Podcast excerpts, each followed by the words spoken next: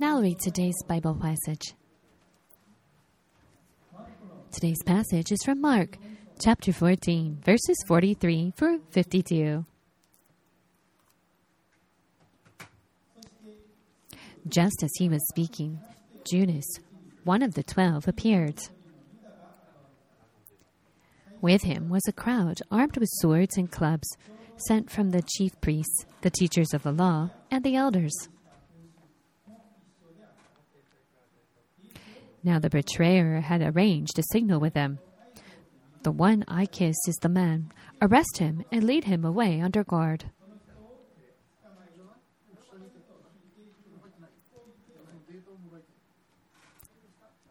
Going at once to Jesus, Judas said, Rabbi, and kissed him. The men seized Jesus and arrested him. Then one of those standing near drew his sword and struck the servant of the high priest, cutting off his ear. Am I leading a rebellion, said Jesus, that you have come out with swords and clubs to capture me?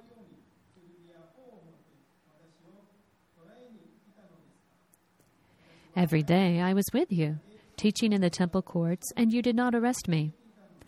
But the scriptures must be fulfilled.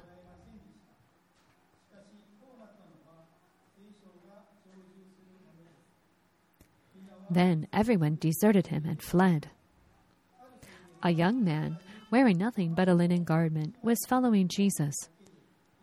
When they seized him, he fled naked, leaving his garment behind.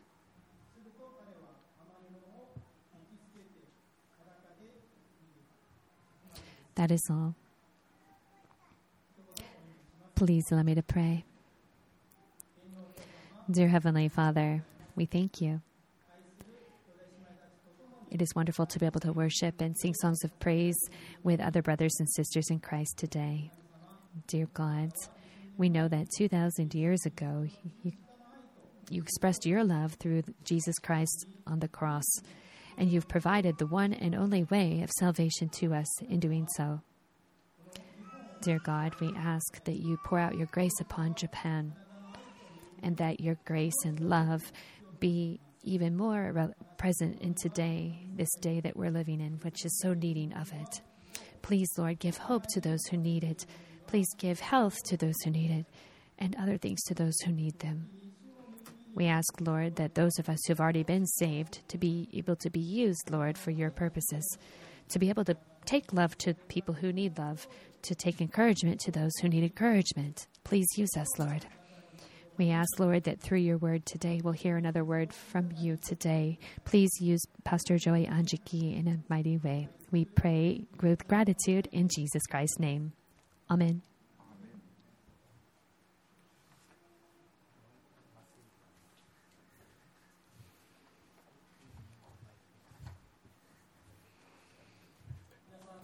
Hello, everyone. Today we're going to be going over a word from God from the passage that was read just a moment ago. Perhaps you're uh, aware that in the 15th century there were many Italian uh, paintings, and and those pa- artists at that time would often depict themselves in their paintings. For example, uh, Michelangelo, in his works, he would always like put himself in somewhere amongst um, movie um, uh, directors. There, like Hitchcock, there are some who put themselves in their movies as well. Actually, in today's passage, there's a similar type of a situation. When you were reading today's passage, it's possible that you noticed something that was kind of strange or a little uh, off, maybe. And that's actually verses 51 and 52. It says, A young man wearing nothing but a linen garment was following Jesus. When they seized him, he fled naked, leaving his garment behind.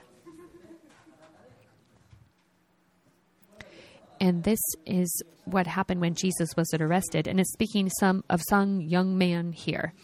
And actually, this young man it's referring to is uh, Mark himself, uh, as mentioned in Mark's gospel. Mark, use, in most cases, um, Mark is just repeating Peter's testimony. However, here he even puts himself into the story. And you might wonder why he would do something like that. You can see how that actually he this was one of the only places uh, where it was really relevant that Jesus had direct interaction with him. If according to uh, history, the, it said that um, Mark's house, the house it's referring to for the uh, Last Supper was actually the uh, belonged to the parent of Mark, and when they were going to Gethsemane, it's possible that he went along with him. And it says that he was this person was wearing nothing but a linen garment, which would have um, been like referring to pajamas or something. From Gethsemane, from the um, Last Supper location to Gethsemane would have been a period of about 20 minutes to get from the one location to the other. And if, based on the uh, content of what happened, it, there's not much mentioned, right? And it isn't really anything cool either. I mean, he's just this, you know, it's it's talking about this guy who's ran off not wearing anything. So, what would you do if this was you? Would you put yourself into the story? You would probably want to put yourself in looking really cool if you were to write yourself into the story. Instead, when Jesus is getting resident, uh, re, um, arrested, now you're looking really bad. But if you put yourself in, you'd be like making yourself really cool and like you were like fighting against the Roman um, soldiers, you know, tossing down 12 of them or something. And then you ran away. Um, you know, that's likely what some people would choose to do. But Mark didn't do that. Mark instead put the truth into the Bible. And when you look just at this passage alone, you can see how the, the gospel truly is something that's credible. You can see also what uh, Mark has seen and will reflect on that. Let's look a little bit on the background first. In our last passage we read through, we looked at how Jesus was praying in the Garden of Gethsemane he was looking at the cup of wrath of God that was set before him and how he would need to take on the wrath of, for all of the sin of uh, man and how uh, God would turn his back on him. And that's just a little taste of what he would be going through. And this is something that we can't even imagine with our limited minds. And Jesus did decide to go through with what was put before him. In today's passage, Jesus is arrested in, at this time. And we're going to look at today's uh, passage through the topic of a messiah, messiah of grace, not a political messiah, with three main points. The first point today is Judas' betrayal. Looking at verse 43, it says, Jesus, uh, just as he was speaking, Judas, one of the twelve, appeared. With him was a crowd armed with swords and clubs, sent from the chief priests, the church, teachers of law, and the elders. According to a parallel passage in John, it refers to Roman soldiers specifically. If you look at John 18:3, it says, "So Judas came to the garden, guiding a detachment of soldiers and some officials from the chief of priests and the Pharisees. They were carrying torches, lanterns, and weapons." You can see here that a detachment of soldiers is mentioned, but you might wonder how many people is that? 10? 20? Actually, it would have been more. According to records, it would have been about 600 soldiers. A detachment of soldiers would have been about 600 in number. And these people all came to arrest Jesus. In Israel in those days, uh, they were under the control of the Roman government. And when they were going to arrest someone, the people of Israel couldn't do that under their own authority, and so they would appeal to Pilate of Rome, and then then somebody could be arrested. At this time, Judas uh, sold uh, Jesus for thirty pieces of silver, and to arrest Jesus, Judas had pro, um, said it beforehand that he would give. Uh, a sign, and he they picked a location where there wouldn't have been people around, and he picked this ideal location to do so, and that was in Gethsemane. When it was evening, he knew Jesus would be praying there, and so Judas selected that location as the location that he would betray him. And that was also the location that Jesus has indicated. It was at night, And so the soldiers probably wouldn't have known right offhand who was Jesus, and so that's why he had the sign arranged, a signal. Verse 45 says, Going at once to Jesus, Judas said, Rabbi, and kissed him. This kissing of people at that time was actually something that would have been done in respect to somebody of a greater authority at that time. So you can see here how Judas was using his this relationship with Jesus for his own purposes. He was Jesus was betrayed by Judas even though he knew it was going to happen. He would have been very saddened by this. And how is it that Judas Jesus responded uh, responded to this? It's recorded in Mark. And Matthew, in Matthew as well, he said, Friend, do what you have come for. So Jesus it refers to Judas as a friend. Jesus knew what was going to happen. He knew he'd be betrayed by Judas, and he knew why Judas was specifically coming up to him at this point. However, despite of all of that, Jesus chose to refer to him as friend, and he was giving, in a sense, Judas the chance to repent even up to the last second. Let's look at the second point. Peter's heinous acts. There's something that next happened that was totally atrocious. And that was in verse 47, where one of those standing near drew his sword and struck the servant of the high priest, cutting off his ear. If you look at a parallel passage in John, you will see that actually this was Peter that cut off the guy's ear. It's likely that in the Last Supper, picture that um, Da Vinci created, you may remember that of the 12 disciples, you, G, Peter was holding a knife in the picture. It's possible that he had used used a knife that was from the Last Supper, and he. It's likely he was aiming at the guy's head, but possibly just hit his ear in a parallel passage in John, it actually has the name of the person who's um, it was also mentioned. It was Mark. How is it that Jesus responded to all this going on? In Luke twenty two fifty one, it says, Jesus answered, "No more of this," and he touched the man's ear and healed him. So Jesus actually healed the man's ear, Malchus's ear. And there's possibly various reasons why he would have done this. Two of them possibly could be that Jesus didn't want um, his disciples uh, to be arrested after he was uh, after he was arrested, and so in this way he healed the man. So Peter wouldn't be arrested for uh, uh chopping off the guy's ear. Another reason, possibly, is that Jesus wanted to show that he true what the truly correct purpose of the Messiah was. In other words, the purpose of Jesus coming to the world was to change the world, but not through violence and fighting and authority. And to prove this, that it's possibly that's why Jesus healed Malchus's ear as well. Jesus' plan to change the world was not and to uh, was involving the cross and the completion of it.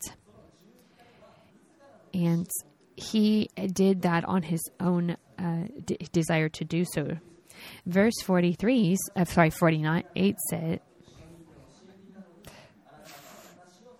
uh, 49 says, Every day I was with you teaching in temple courts, but you did not arrest me, but the scriptures must be fulfilled. In other words, during the Passover time, it was stated uh, that that was when God's pl- uh, plan would come to be fulfilled. In today's passage, if you look at a parallel section of it, it says that in Mark 20, Matthew 26, 53, do you think I cannot call my father and he at once send to disposal more than 12 legions of angels? In other words, Pilate had, you know, about 800 soldiers there to arrest Jesus. However, Jesus said that more than 12 times of that is the number of angels that God had on his side. However, God specifically chose not to send the legions of angels. And so it wasn't because Jesus fell into the hands of the enemy that he had to go to the, the cross, but it was of his own choice. As Jesus said, No one takes it from me, but I lay it down on my own accord. I have the authority to lay it down and the authority to take it up again. This command I have received from my Father.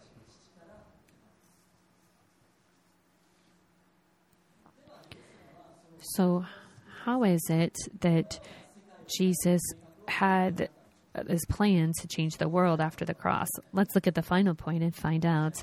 The third point how Jesus truly was a Messiah of grace, not a political Messiah. At this time, uh, including the disciples, there were a lot of people who had a very different version of the Messiah in their minds and what they thought it would be. And it was a, a Messiah that was political. They knew that they were under the authority of the Roman Empire and that they assumed that this Messiah would come and take out the Roman em- emperor and his uh, empire, and then the Messiah would just rule on earth. That's that's what they were thinking in Peter's uh, situation in today's passage, Peter uh, also was showing just um, how he possibly had this idea of a political messiah by using a knife when he was trying to cut off a guy's head, possibly. However, Jesus um, was wanting to show to Jesus. Uh, sorry, Jesus was wanting to show Peter that that was not why he was here, and he healed the guy's ear. It was, Jesus did come to change the world, but it wasn't through violence and oppression that he was planning to do so.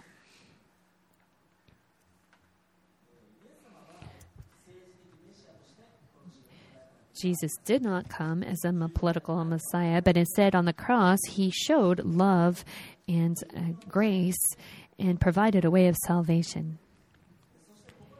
And here you can see just how Jesus did change the world through doing so.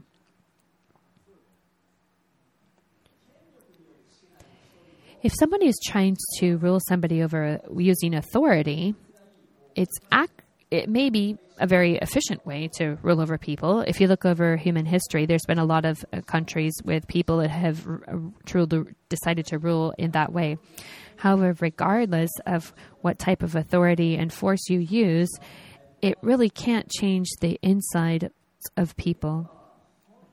Jesus truly did have the, uh, you chose the way that would actually choose people's hearts to change. And that was actually through showing them grace and love. Regardless of any external power that is uh, put upon somebody, it really can't have a positive, lasting effect but the love and grace of Jesus expressed on the cross is something that actually does have the hope to be able to change people's hearts. I'd like to ch- close with one story today. In the 1990s in South Africa, there was an incident that uh, took place at the Pollsmoor prison. In this prison, there were uh, very violent criminals who committed robberies or murders. And in the prison, the they did a lot of work to just keep these guys under control, but it was really difficult. There was a lot of strife, uh, even amongst gang members, and this took place like almost on a daily basis. In one year, there were a total of 279 violent acts, which is almost one per day.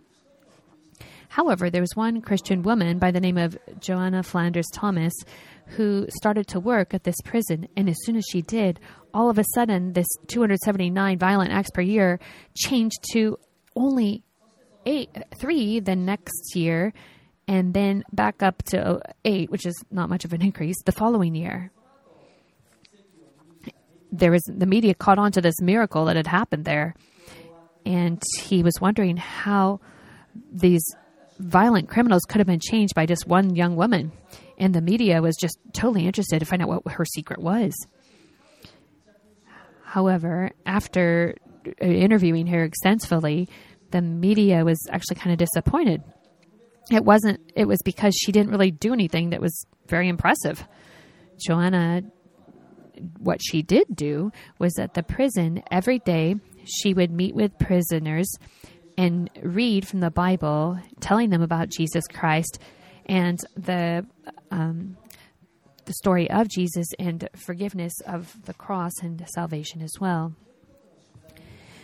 Joanna uh, f- responded to somebody in the media by saying once that what what it was that uh, changed these men was the uh, love and heart of Jesus Christ. She said that even before she came to the prison, Jesus was already there in the prison.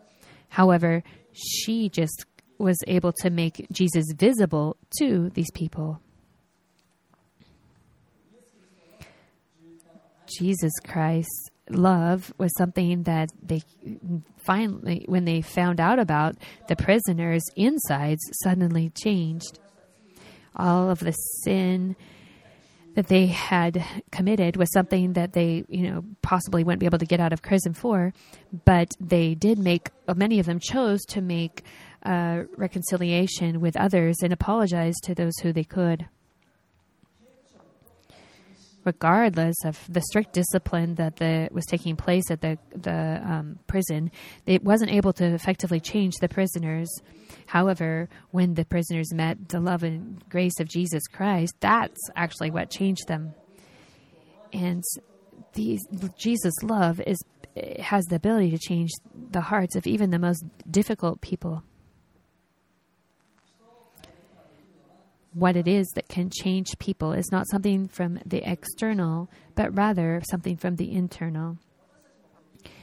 For us as well, sometimes in our families or workplaces or in other uh, relationships with people, sometimes we have authority, and some people try to use their authority to change others.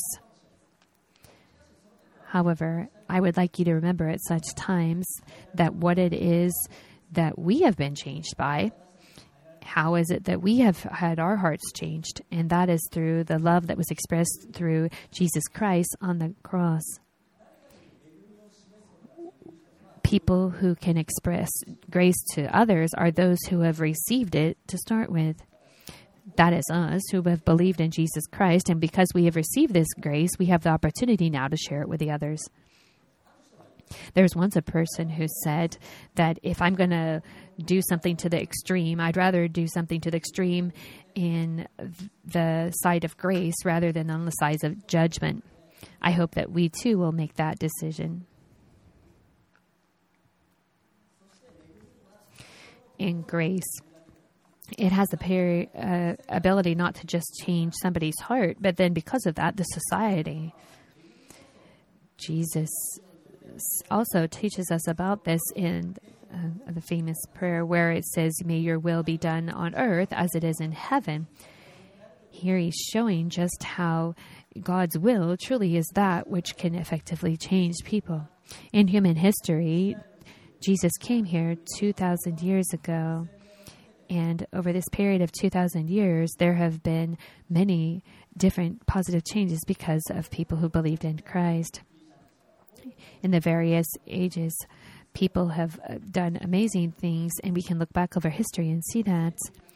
In the 1990s, in the la- in the second half of that, uh, in Russia, Romania, Bulgaria, and other place, other countries, there have been all kinds of different revolutions. In these various countries, there's been a few Christians who know God's grace who have done great work there as well there's also been a great impact on the world by Christians in the in the um, forms of medicine, education, gender equality, anti-racism, and children's rights as well. Even though Japan only has a less than one percent uh, um, amount of people who claim to be Christians in Japan, Christians here too are making an impact. Those of us who believe in Jesus Christ, who have uh, received um, eternal life, have the responsibility to share God's truth with others and to have have grace shown to others in this way. Last year, I became 40 years old, so this is about half of my lifetime as far as I can tell. And there's people here who probably still remember when I was a baby, but life really does go on quickly, and now I'm old guy if you look back over your life, it truly is a very quick thing. And if you look over human history, the lives of people are just just a blink of an eye. And how is it that we can actually be effective in this world if we have such a short time to be here? It is only possible through the love of Jesus Christ and the accepting of that, and to be able to share that with others, to leave uh, examples of grace for others. Jesus said in John 12 24, Very truly I tell you, unless a kernel of wheat falls to the ground and dies, it remains only a single seed. But if it dies, it produces many seeds.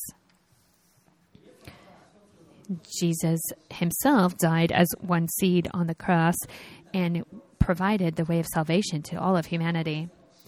Those of us who believe in Jesus Christ, when we are finished with our lives, we'll be able to spend eternity with Jesus. And we too will be able to see uh, the good work that Jesus and other Christians have done in our lives and in our workplaces and our relationships with other people, we can always be good examples of grace to others. And knowing that that foundation of grace is one that will actually provide an opportunity for others to come to know Him.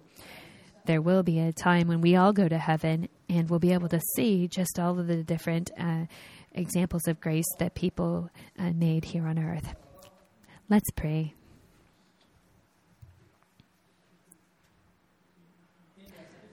Dear Heavenly Father, thank you for this opportunity to be able to worship you today.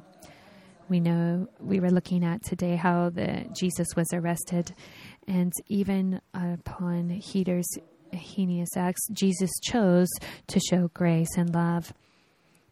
In this way, we can be reassured that Jesus truly was not a Messiah of, of political uh, realms, but that of grace, and we can be sure of that as when we're looking back over our lives, we can see that our lives were changed because of your amazing love that you expressed to us through Jesus. In our lives, there are times likely when we have the opportunity to I mean, take authority over others or change others by our authority. However, in such circumstances, I hope that we can remember that what it is that has truly changed us is by the love and grace of Jesus. And outer external pressure is not that which can effectively change people, but rather that of grace and love from the inside. In this coming week, I hope that in the various relationships we have with people, we can remember this and put it into practice in our lives. We pray that the grace of God will eventually lead others to know Jesus. We ask Jesus that you have mercy upon Japan and that many will be saved. There are many people who uh, don't know you, and we pray that they will. So please use us, Lord, to be able to reach them. We thank you and pray this in Jesus' name. Amen. Now let's pray for a moment in silence.